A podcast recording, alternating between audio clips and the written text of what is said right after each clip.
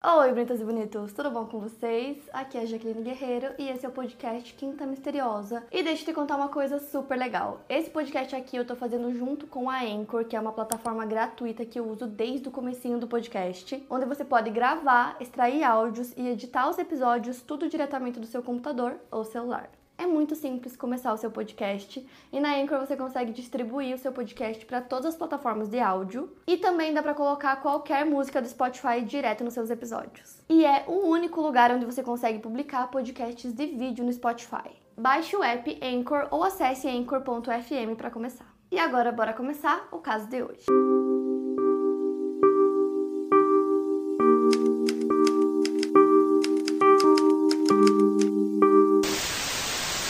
Maria Matilde Martins de Jesus nasceu no dia 14 de janeiro de 1955 em Ilha da Madeira, em Portugal. Sua família vivia na zona rural de onde tiravam seu sustento. Ela tinha outros 11 irmãos. Durante sua adolescência, Maria teve seu primeiro namorado, um garoto chamado Fernando. Pessoas próximas dizem que o Fernando foi o grande amor da sua vida, ela sempre falava dele com muito carinho. E ao completar 18 anos, ele se alistou no Exército Nacional, então ele foi enviado para uma missão na Angola, onde faleceu. Quando Maria tinha 19 anos, ela conheceu o Manuel de Góes, com quem se casou, e depois de se casarem, eles decidiram deixar Portugal para ir morar na Austrália. Então, em 1976, eles se mudam para Greenville. Dois anos depois, em 78, eles tiveram uma filha chamada Laura. O Manuel estava considerando que a família retornasse a Portugal, mas a Maria não queria, ela gostava muito de viver na Austrália e preferiu que eles permanecessem lá. Quando Laura tinha 9 anos de idade, em 1987, o Manuel sofreu um infarto que o levou a óbito. Mãe e filha ficaram sozinhas, o que acabou fortalecendo os laços entre elas, apesar do sofrimento, elas criaram uma amizade muito forte. Depois da morte do Manuel, a Maria se viu na necessidade de voltar a trabalhar para poder sustentar sua filha, então ela começou a trabalhar na fábrica South Pacific Tires em Summertown.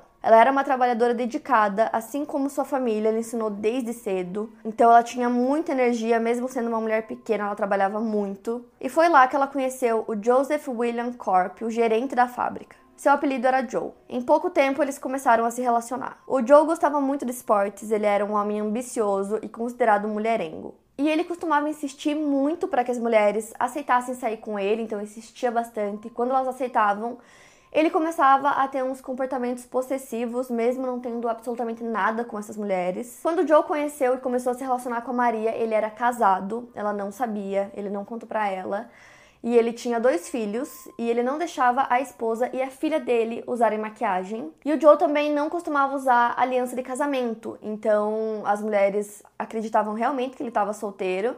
E aí alguns meses depois, né, de já estar se relacionando com a Maria, ele pede o divórcio para a esposa dele e logo depois pede a Maria em casamento. Os dois casaram em 29 de outubro de 1991 e foi quando ela mudou o nome dela para Maria Corp.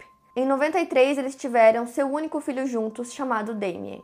Em 2000, ela recebeu um pagamento da South Pacific Tires por discriminação sexual. O casal decide então fazer uma viagem para Portugal para ver os parentes da Maria.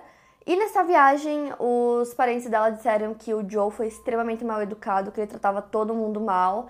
E ele ficava falando muito sobre o estilo de vida deles, que era muito humilde. Então ele desprezava esse estilo de vida, ele deixava as pessoas muito constrangidas mas eles decidiram não falar nada, não fazer nada sobre isso, porque a Maria parecia estar muito feliz, então eles meio que ignoraram. Em 98, o Joe comprou um terreno de 8 acres na Mount Ridley Road, no subúrbio de Mickleham, onde ele planejava construir uma casa grande para toda a sua família. Depois de sete anos de obra e meio milhão de dólares investidos, a casa tinha cinco quartos, dois banheiros, um escritório, uma sala de cinema, um galpão, um enorme jardim, uma sala de computadores, garagem para três carros e uma capela, porque a Maria era muito devota ao catolicismo. Depois de pronta, a casa da família valia mais de um milhão de dólares. A Maria ajudou o marido como pôde na construção da casa da família e mostrava o local orgulhosa quando amigos e familiares visitavam. Ela conta que ela encontrava conforto na casa, que era muito grande, e para ela parecia muito nostálgico porque ela se lembrava da época em que ela morava em Portugal. Em dezembro de 2003, a Maria começou a trabalhar na Kaiser Hosiery em Colorado, subúrbio de Melbourne, como operadora de máquinas. Em setembro do ano seguinte, a Maria comentou com a sua filha, com a Laura, que ela acreditava que o Joe estava tendo um caso e que a mãe dele se chamava Tânia. E na verdade a Maria já tinha descoberto algumas traições do Joe e ela aceitava essas traições porque ela acreditava que a culpa era dela, Ela dizia que ela achava que ela não conseguia satisfazer ele da maneira que ele queria. E com tudo isso, ela tinha perdido muito peso, ela estava muito deprimida, mas mesmo assim ela decidiu lutar pelo casamento. A Maria costumava sair do trabalho às três e meia para buscar o seu filho Damien, de 11 anos, na Greenville Primary School. Ele saía sempre às 3h45 e a Maria sempre era uma das primeiras mães a chegar no local, então isso já era a rotina deles. No dia 9 de fevereiro de 2005, o Damien ficou esperando pela mãe dele como sempre, ela sempre chegava antes, né, do horário, e aí ele ficou esperando, esperando, ela não chegou. Então ele decidiu ir junto com alguns alunos para a administração da escola. Esses alunos ficavam lá esperando pelos pais que chegavam um pouco mais tarde. E ele ficou lá esperando pela mãe dele. Ele começou a achar que talvez ela tivesse ficado presa no trânsito, ou talvez ela tivesse que ficar mais tempo no trabalho, ou que ela mesmo ela pudesse ter esquecido de buscar ele. Só que o tempo começou a passar e ela não aparecia, então a própria escola começou a ficar preocupada porque ela sempre chegava no mesmo horário, que inclusive era antes, né? Então ela sempre estava adiantada. Às quatro da tarde, quando a Maria ainda não tinha aparecido para buscar o Damien, a escola decide ligar para ela. Eles ficam 20 minutos tentando falar com ela, só que toda hora caía na caixa postal. Então, depois disso, eles decidem ligar pro Joe. Então, eles explicam que a Maria não apareceu para buscar o Damien e que ele precisava ir lá buscar o filho. O Joe disse que não sabia o que poderia ter acontecido, já que isso nunca acontecia. A Maria largaria qualquer coisa que ela estivesse fazendo se os filhos precisassem dela, então ele disse que não tinha ideia do que poderia ter acontecido. Então ele foi até lá e buscou o Damien. Ao chegar em casa, o Joe percebeu que o carro da Maria não estava na garagem e ele acreditava que ela já estava em casa nesse horário. Então, às 5 e meia, ele decide refazer a rota do trabalho da Maria até a escola, que era a rota que ela sempre fazia para buscar o Damien. E ele imaginava que talvez tivesse acontecido alguma coisa, sei lá, um pneu furado, alguma coisa no caminho, e ele imaginava que ele encontraria ela nessa rota. Então, quando o Joe estava saindo de casa para ir procurar pela Maria, a Laura chega em casa do trabalho. Ela trabalhava em um salão de beleza e logo que ela entra em casa, o Damien conta tudo para ela e ela realmente acha estranho é, o fato da Maria não ter aparecido para buscar o Damien. Era um comportamento estranho, todo mundo achou esquisito. Mas ela imaginou que realmente tinha acontecido alguma coisa com o carro, alguma coisa assim, então ela foi estudar e ouvir música no computador da família. Pouco tempo depois, o Joe volta, ele interrompe os estudos da Laura e ele parecia muito nervoso, muito ansioso. Ele começa a perguntar para ela se ela tinha alguma ideia de onde a mãe dela poderia estar, porque ele não encontrou ela, ele estava ficando preocupado.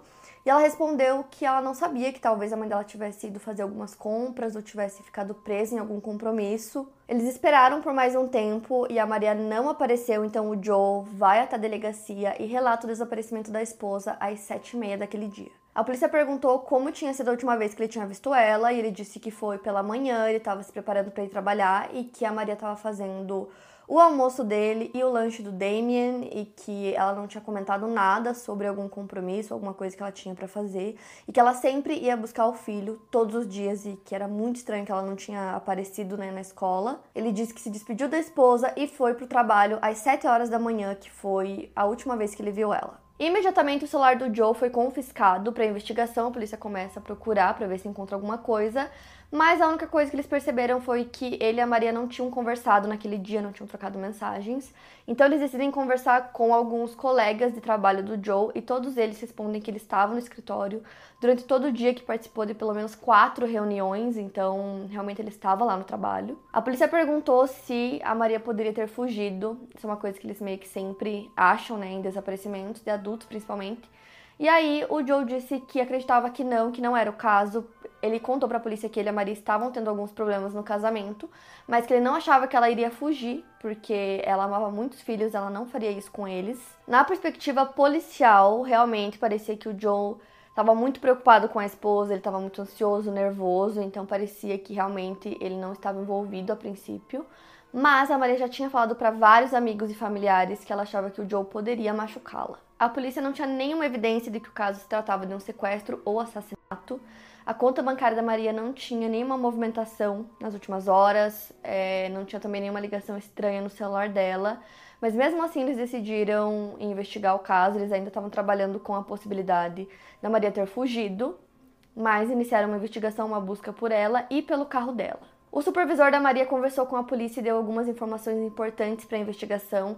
Ele disse que naquele dia que ela desapareceu, ela não tinha aparecido no trabalho e que no dia anterior ela tinha chegado atrasada. A Maria justificou esse atraso dizendo que ela havia ido ao tribunal para retirar uma ordem de restrição por violência doméstica e intimidação contra o Joe. Essa intimação era para que ele mantesse uma distância de pelo menos 200 metros da casa da família. No mesmo dia que ela desapareceu, no dia 9, o Gust Corp, irmão do Joe, ligou para a polícia dizendo dizendo que acreditava que o Joe estava de alguma forma envolvido no caso, porque eles tinham conversado no telefone e o Joe disse: Gust, eu estou ferrado. Ele também deu outras informações muito relevantes para a polícia. Ele falou que o Joe forçou a Maria a colocá-lo como único beneficiário em seu testamento, excluindo os filhos. Ele também revelou que sabia que o irmão tinha uma amante chamada Tanya Herman e que ela não era a única, ele costumava ter relações com outras mulheres também. Segundo Gust, a justificativa do Joe para as traições era de que, pelo fato da Maria ser uma mulher católica, ela tinha muitas restrições na hora de ter relações com ele e que ela acabava não satisfazendo o Joe sexualmente. O Joe pressionava muito a esposa a fazer coisas que ela não queria, que ela não se sentia confortável. Ele forçava a Maria a usar roupas mais decotadas e coladas ao corpo, apenas para satisfazer a vontade dele. A Laura, filha da Maria, conversou com a polícia e revelou que lembrava de ter ouvido um barulho alto no dia do desaparecimento da mãe dela, por volta das seis e meia da manhã. Ela também contou que na noite anterior ao desaparecimento, ela chegou em casa do trabalho e havia um estranho na casa com sua mãe e com seu pai. Ela disse que entrou no quarto da mãe e ela estava vestida de uma forma que normalmente não se vestia, com botas pretas até o joelho e um top preto sem mangas. Segundo ela, a primeira coisa que ela pensou foi que a mãe parecia uma garota de programa, porque ela não costumava se vestir assim ou se comportar daquela maneira. A Laura disse que acreditava que aquele homem estava lá por razões sexuais. O casal costumava fazer swing e isso foi revelado no dia 15 de fevereiro. Uma colega de trabalho da Maria foi até a delegacia levando um saco plástico. A mulher disse que esse saco plástico havia sido entregue por Maria, que disse para ela entregá-lo à polícia caso acontecesse alguma coisa com ela. Segundo essa colega, Maria disse que o conteúdo do saco plástico revelaria o verdadeiro Joseph Corp. Nesse saco plástico haviam alguns recibos, uma mangueira, um crachá falso, uma foto sensual de uma mulher loira, que foi confirmado mais tarde que era a Tanya Herman, e um diário da Maria escrito em português. Nesse diário, ela escrevia sobre todos os seus medos. No dia seguinte ao desaparecimento, no dia 10, a polícia chama o Joe para interrogatório, então eles começam a fazer algumas perguntas para ele e perguntam sobre a intimação, né, que a Maria tinha ido retirar essa intimação contra ele.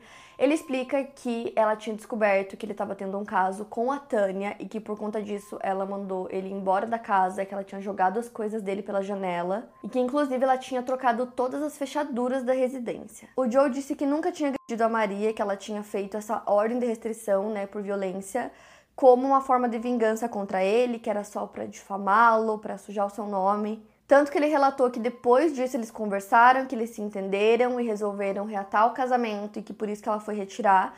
E ele disse também que no mesmo dia ele ligou para Tânia e terminou tudo com ela. E ele disse que depois disso ele não conversou mais com a Tânia. Então, a partir do momento que ele sai da delegacia, dois policiais da paisana começam a seguir o Joe. E aí ele descarta um saco de lixo a algumas quadras da delegacia e esses policiais pegam esse saco de lixo. E dentro tinha uma balaclava, uma chave reserva da casa, fotos, recibos, um caderno, um walkie-talkie e um pote contendo um pó branco. Foi realizada uma busca na casa da família e os investigadores encontraram e recolheram um cartão de acesso da empresa do Joe. Mais tarde, esse mesmo cartão provaria que o Joe estava desviando dinheiro da empresa.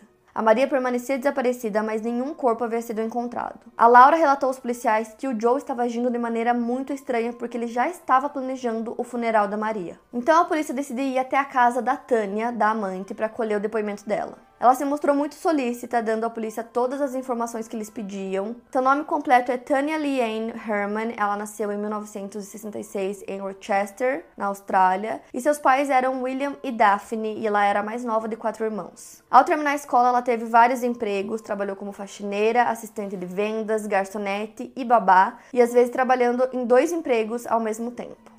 Com 30 e poucos anos, ela contou que ela sobreviveu a um câncer na cervical, o qual escondeu de seus familiares e amigos, dizendo que a queda de cabelo da químio e da radioterapia era uma tentativa dela de ajudar a arrecadar dinheiro para pesquisa de câncer. E que por conta disso ela estava raspando a cabeça. Na infância, ela havia sofrido abuso ao longo de seis anos, e ela se casou a primeira vez com 17 anos e seu casamento durou apenas cinco meses. Seu segundo casamento terminou quando ela encontrou o marido com outra mulher. Ela revelou que conheceu o Joe em outubro de 2003 através de um site de namoro e que ela não sabia que ele era casado. Ele mentiu a sua idade e a sua profissão. Ele falou para ela que ele tinha 40 anos, quando na verdade ele tinha 45. A Tânia já havia passado por dois casamentos e ela tinha duas filhas. Ela só conheceu o Joe pessoalmente em 11 de fevereiro de 2004. O relacionamento dos dois antes era apenas por telefone ou pela internet, e em relação a assuntos sexuais, a Tânia era mais ousada do que a Maria e gostava de experimentar coisas novas, porém ela tinha intenção de se casar novamente. O John mentiu pra Tânia da mesma forma como ele fez com a Maria no início do namoro deles, né? Ele era casado. E com a Tânia foi igual. Ele, casado com a Maria, dizia que estava solteiro, ela não sabia. Então ele também não contava para ela nem o sobrenome verdadeiro dele, para ela provavelmente não conseguir encontrar coisas sobre ele. Ele sempre ia até a casa dela, então os dois começaram a namorar. Ele sempre levava presentes para ela e para as filhas. E aí a Tânia contou que finalmente o Joe revelou para ela que ele era casado e ela disse que ele falou coisas horríveis sobre a Maria e que ela ficou muito chateada em saber que ele era casado, mas ela estava perdidamente apaixonada. E ela disse que ficou com muita raiva da Maria porque o Joe pintou ela como uma pessoa horrível. Ele disse que a Maria tinha ameaçado matar o filho deles enquanto ele dormia, e ele disse que não podia se separar dela porque ela sabia algo dele que faria ele ser preso. E ele conseguia manter esse relacionamento com a Tânia porque ele falava para Maria que precisava passar os fins de semana em Sydney a trabalho. E enquanto ele estava com a Tânia, ele também estava procurando novos relacionamentos. E a Tânia acreditava em absolutamente tudo que o Joe falava. Ela disse que ele fingiu que tinha morrido em um acidente de carro em Barcelona, que ela acreditou. Que um tempo depois ele apareceu e disse que na verdade só tinha se machucado e ela acreditou também. E o Joe tinha contado pra polícia que tinha terminado tudo com a Tani, que não tinha mais falado com ela, e ela disse que era mentira, que eles nunca tinham terminado. E aí ela pegou e provou pra polícia pegando um contrato do aluguel da casa dela, e lá, entre os moradores, o Joe tinha assinado como um dos moradores, e aí a polícia decidiu dar uma olhada no apartamento dela e eles encontraram uma lista que estava amassada e jogada no lixo. E era uma lista de coisas, então estava escrito luvas, balaclava, shampoo, condicionador, meias e faca. A polícia descobriu que a Tânia não havia comparecido ao seu trabalho no dia 9 de fevereiro. Questionada do motivo, ela alegou que a filha estava doente, ela precisou ficar em casa. A filha dela realmente tinha faltado à escola naquele dia, os policiais confirmaram essa informação com a professora da criança. E no dia 9, por volta das 10 horas da manhã, a Tânia apareceu no trabalho do Joe. Ela foi levar um sanduíche para ele. A Tânia disse que tinha ressentimentos em relação a Maria por ela ser um empecilho em sua relação com o Joe, mas que não conseguia imaginar o motivo pelo qual ela estava desaparecida. Ela alegou que o Joe disse que não poderia pedir o divórcio porque ele também não queria perder a casa dele. Ele havia levado sete anos para construir o imóvel e não queria ter que deixar nada para Maria. No dia 3 de fevereiro, a polícia recebe uma denúncia do segurança da Shrine of Remembrance em Melbourne e o segurança notou que um carro estava estacionado na rua Dallas Brook Drive e que esse carro batia com a descrição que a polícia divulgou do carro da Maria. Então, o segurança ligou para a polícia às 11 da manhã eles vão até lá, protegem todo o local como cena do crime. E o carro começou a ser avaliado pela equipe forense por volta das 13 horas. E ao abrirem o porta-malas do carro, eles encontraram a Maria. Ela parecia estar morta, mas ela estava inconsciente. A detetive Norelle Fraser foi a primeira a chegar no local e a ver a Maria. Em um primeiro momento, ela não conseguiu encontrar o pulso da Maria, mas ela colocou a mão no peito dela para confirmação final. E ali ela percebeu que ela estava viva que ela estava só inconsciente. Então ela disse entre aspas: "Eu senti que se moveu um pouquinho, ela estava respirando, eu não podia acreditar, comecei a gritar: ela tá viva, ela tá viva, chame uma ambulância". Maria tinha ferimentos na cabeça e estava muito desidratada, além de aparentemente ter sido estrangulada com a alça de uma bolsa. A detetive se lembra de entrar no porta-malas junto com a Maria para segurá-la e confortá-la enquanto elas aguardavam os paramédicos. Ela conta que queria confortar a Maria e dizer para ela que ninguém mais a machucaria que agora ela estava salvo. Ela conta entre aspas: "Eu não acho que ela me ouviu. Quem sabe? Eu espero que em seu subconsciente ela soubesse que alguém estava lá e que se importava com ela." A Maria foi encaminhada para o The Alfred Hospital em Melbourne e, devido ao seu estado grave, ela foi colocada em coma induzido com suporte de vida. A detetive Narelle Fraser disse que isso, juntamente com muitos outros casos horríveis que ela já tinha lidado em seus 27 anos de carreira, contribuíram para o seu diagnóstico de transtorno de estresse pós-traumático. Ela falou sobre encontrar o corpo da Maria para ajudar a aumentar a conscientização sobre o transtorno do estresse pós-traumático no policiamento e reduzir o estigma ainda sentido pelos policiais. Depois desse caso, ela deixou a força policial e hoje fala sobre isso para tentar encorajar outras pessoas a lidarem com essa doença. Três dias depois, no dia 16, o Joe, de 47 anos, e a Tânia, de 38, foram acusados de tentativa de homicídio, conspiração para matar e intenção de ferir gravemente outra pessoa. No mesmo dia, eles foram presos. No dia 18, os médicos que estavam cuidando da Maria revelaram que ela sofreu danos cerebrais devido ao que passou. Ela ainda estava em coma com suporte de vida e ela teve uma lesão cerebral que significava que o seu cérebro foi desligado em grande parte por ter sofrido com a falta de oxigênio. E além disso, por ter ficado dias deitada no porta-malas do carro, ela acabou tendo uma úlcera de pressão na base da coluna que acabou nunca cicatrizando. Então, durante meses, ela ficou internada e meses depois, no dia 8 de junho, a Tânia resolveu confessar o crime depois de falar com a polícia de que ela teria uma pena menor caso ela contasse a verdade. Então ela decidiu, né, cooperar com a polícia, contou que tudo foi planejado pelo Joe. Ela disse que naquele dia pela manhã ele deixou ela entrar na garagem, ela ficou escondida lá Aí ela disse que enquanto ela estava escondida, ele estava tomando café da manhã com a Maria e que ela colocou a balaclava, colocou os sapatos do Joe para disfarçar as pegadas e colocou luvas. Aí às 6h20 o Joe vai até a garagem, se despede da Tânia e vai para o trabalho, ela continua lá escondida. E ela conta que enquanto ela estava esperando a Maria aparecer, ela sabia que o que ela estava prestes a fazer não era certo, mas que tinha uma voz na cabeça dela e que essa voz era do Joe repetindo uma frase que ele tinha falado para ela, que era para ela não deixar a Maria sair da garagem viva. Cerca de 10 minutos depois disso, a Maria entra na garagem, ela é surpreendida pela Tânia, as duas entram numa briga. Depois, a Tânia empurrou a Maria com muita força, ela caiu e bateu a cabeça, levou uma pancada muito forte. Depois disso, a Tânia estrangulou ela usando a alça de uma bolsa e ela acreditava que a Maria estava morta. E a polícia acredita que em algum momento durante essa briga a Maria gritou porque a Laura disse que ouviu um barulho e isso coincide com o momento, né, com o horário em que a Laura disse ter ouvido um barulho estranho. A Tânia disse que no momento do crime ela não estava nem vendo o que ela estava fazendo e que quando ela começou a ver o sangue, algo estalou na cabeça dela. E ela simplesmente pegou o corpo da Maria, colocou no porta-malas e começou a dirigir sem parar. Ela disse que ela chorava o tempo todo, pensando isso é errado.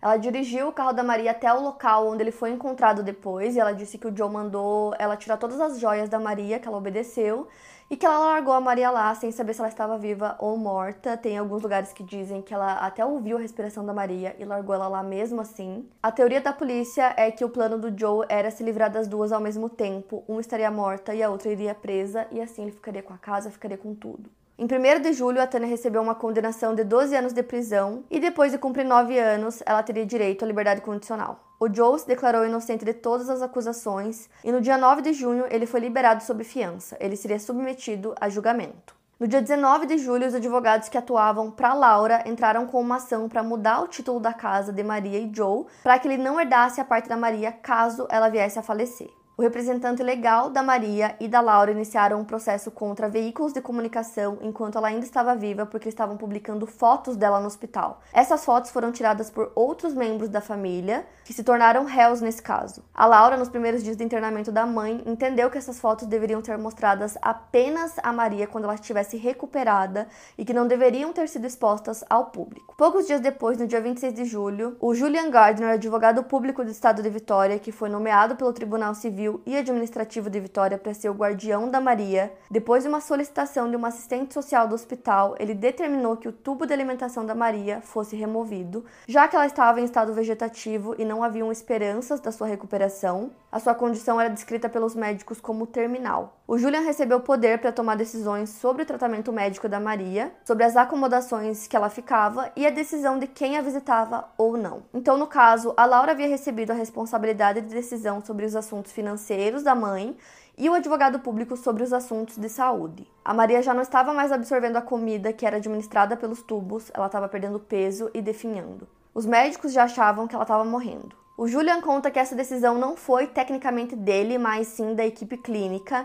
Ele disse que eles passaram muito tempo pensando no que ela iria querer naquele momento, que não foi uma decisão tomada de forma rápida. A Maria passou por vários médicos de várias especialidades, incluindo neurologistas e especialistas em cuidados paliativos. Ele e sua equipe pediam conselhos a esses médicos sobre o que fazer. Além disso, segundo o advogado, eles obtiveram a opinião de um especialista de fora do hospital. Da mesma forma, eles conversaram com pessoas especializadas na ética cristã para compreender seus pontos de vista e valores, já que a Maria era uma mulher católica e devota à sua religião. O Julian disse que eles conversaram com dois especialistas e expuseram todos os detalhes da condição médica da Maria e que ambos concordaram que, dentro dos princípios ou da política da Igreja Católica na situação da Maria, seria apropriado cortar a alimentação. A equipe também conversou com a família da Maria antes de tomar a decisão, incluindo o Joe. Ele disse que ele não queria que a alimentação da Maria fosse desligada. No dia 27 de julho, a alimentação da Maria foi suspensa. No mesmo dia, o magistrado mudou as condições da fiança do Joe para lhe dar o direito de visitar a Maria no hospital. No dia 1 de agosto, o juiz concordou com o pedido da Laura e removeu o Joe do testamento da Maria. Dias depois, no dia 4, o Joe se comprometeu a passar por julgamento por tentativa de assassinato de sua esposa,